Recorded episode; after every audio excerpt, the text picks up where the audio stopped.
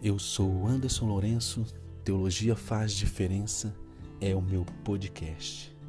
No episódio anterior, quando falamos sobre o método da teologia, pensando na teologia como ciência, eu destaquei a coleta dos materiais bíblicos e a importância da coleta dos materiais bíblicos para que se possa fazer uma interpretação correta de determinado, de determinado texto e do contexto ao qual nós estamos analisando.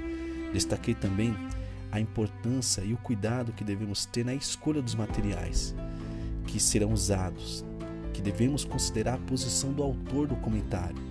Por exemplo, devemos pelo menos ter noção da perspectiva teológica do autor, a fim de que as pressuposições não sejam incongruentes, ou seja, sejam totalmente agressivas com a nossa orientação geral e de forma inconsciente seja importada no nosso estudo teológico.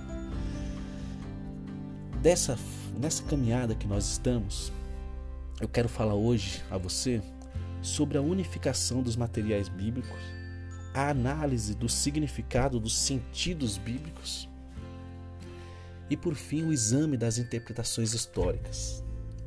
Vamos lá. O tópico de hoje eu quero abordar a unificação dos materiais bíblicos. É importante aprender o que um autor bíblico fala em diferentes contextos acerca de determinado assunto. A doutrina ou a teologia propriamente dita, no entanto, é mais que uma simples descrição do que Paulo, Lucas ou João disseram. E, portanto, precisamos juntar esses testemunhos, formando algum tipo de todo coerente. É esse é nessa área que entra o labor, o trabalho de se fazer teologia. Nisso, o teólogo segue um procedimento que não é totalmente diferente do adotado em outras disciplinas, como por exemplo na psicologia.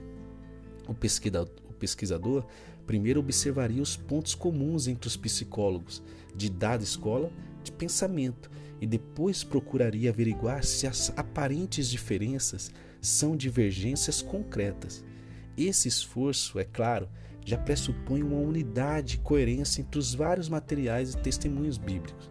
Embora isso não deva cegar-nos para ênfases particulares e nuances de significado, ou seja, que nós não venhamos ficar cego e não nos atentar às particularidades de Paulo, Lucas e João e dos diversos autores bíblicos, é, embora isso não deva nos cegarmos, devemos compreender e entender que há sim certas particularidades. Mas isso não significa que vamos procurar pontos comuns em vez de divergências. Ou seja, melhor dizendo, isso significa que vamos procurar pontos comuns em vez de pontos divergentes. É como afirmou um estudioso do Novo Testamento interpretamos os 5% dos materiais em que os evangelhos sinóticos, sinótico é visto da mesma ótica, como Mateus, Marcos e Lucas. Nós interpretamos os 5% dos materiais em que os evangelhos sinóticos diferem de acordo com os 95% em que há um consenso claro, ao invés de fazer o contrário, em vez de nos atentarmos aos 5% do conteúdo que às vezes é, diferem um do outro, nós devemos nos atentar aos 95%.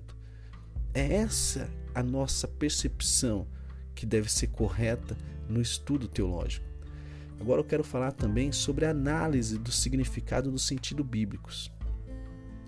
Depois que o material doutrinário foi juntado de modo a formar um todo coerente, devemos buscar seu verdadeiro sentido é essa a nossa busca, a busca do verdadeiro sentido. Parte do problema aqui é certificar-nos de que não estamos impondo significado contemporâneo a referências bíblicas. Tinha um professor, Jonas Machado, na faculdade teológica, que ele dizia que há muitos é, teólogos que querem fazer um, uma, um, uma ginástica, um exercício incansável para impor é, questões contemporâneas a referências bíblicas. E é esse o cuidado que nós devemos tomar. Também é possível quando a maior parte de nossas conversas é travada com pessoas que estão muito acostumadas com determinada interpretação das escrituras.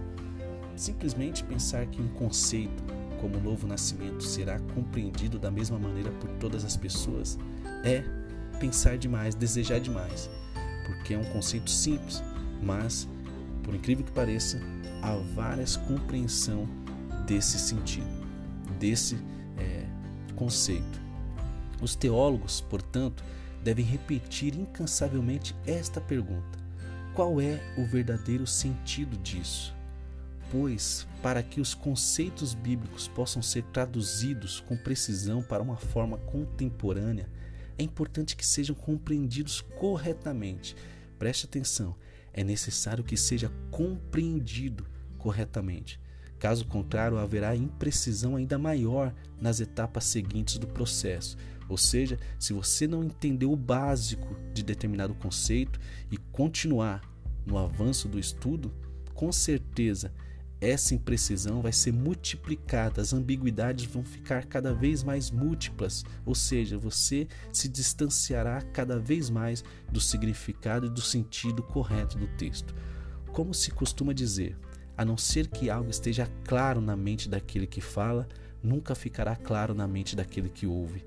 Da mesma forma, a não ser que a coisa esteja clara na mente do teólogo como pesquisador, como exegeta, não ficará claro na mente do teólogo como pregador, professor de, uma, de determinado assunto ou um teólogo propriamente dito, na tentativa de, por sua vez, comunicar aos outros os resultados da exegese, ou seja, da sua pesquisa. Então, primeiro, nós precisamos compreender. A mensagem deve fazer sentido a nós e deve estar claro para nós, para que assim possamos passar tal conceito e ensinamento de maneira segura e firme. Agora eu quero abordar o exame das interpretações históricas. Um dos instrumentos da teologia é o estudo da história da igreja. Eu, como professor de história, também formado em história, eu fico fascinado com o, o desenvolvimento da teologia na história da igreja. Aqui temos condições de colocar nossas interpretações em contraste com a forma pela qual determinada doutrina foi entendida no passado. Ou seja, nós comparamos aquilo que nós estamos estudando com as interpretações ao longo da história da igreja. O objetivo disso não é simplesmente formular o menor denominador comum entre o que foi defendido em vários pontos do passado, mas nos ajudar a perceber que com muita frequência, nossas interpretações ou construções são paralelas a outras, semelhantes a outras, e até mesmo de grandes teólogos que passaram, na, é, que fizeram história na antiguidade aí da igreja cristã. Muitas vezes, portanto, podemos dizer que as implicações de uma interpretação presente pela observação dos resultados históricos de uma interpretação semelhante. O que eu quero dizer com isso? É, quero só reforçar esse ponto. É que muitas vezes podemos dizer que as implicações de uma interpretação presente pela observação dos resultados históricos de uma interpretação semelhante. É nesse ponto que temos que tomar cuidado e entender que o, o exame das interpretações históricas pode nos trazer um resultado semelhante aos estudos de grandes teólogos do passado.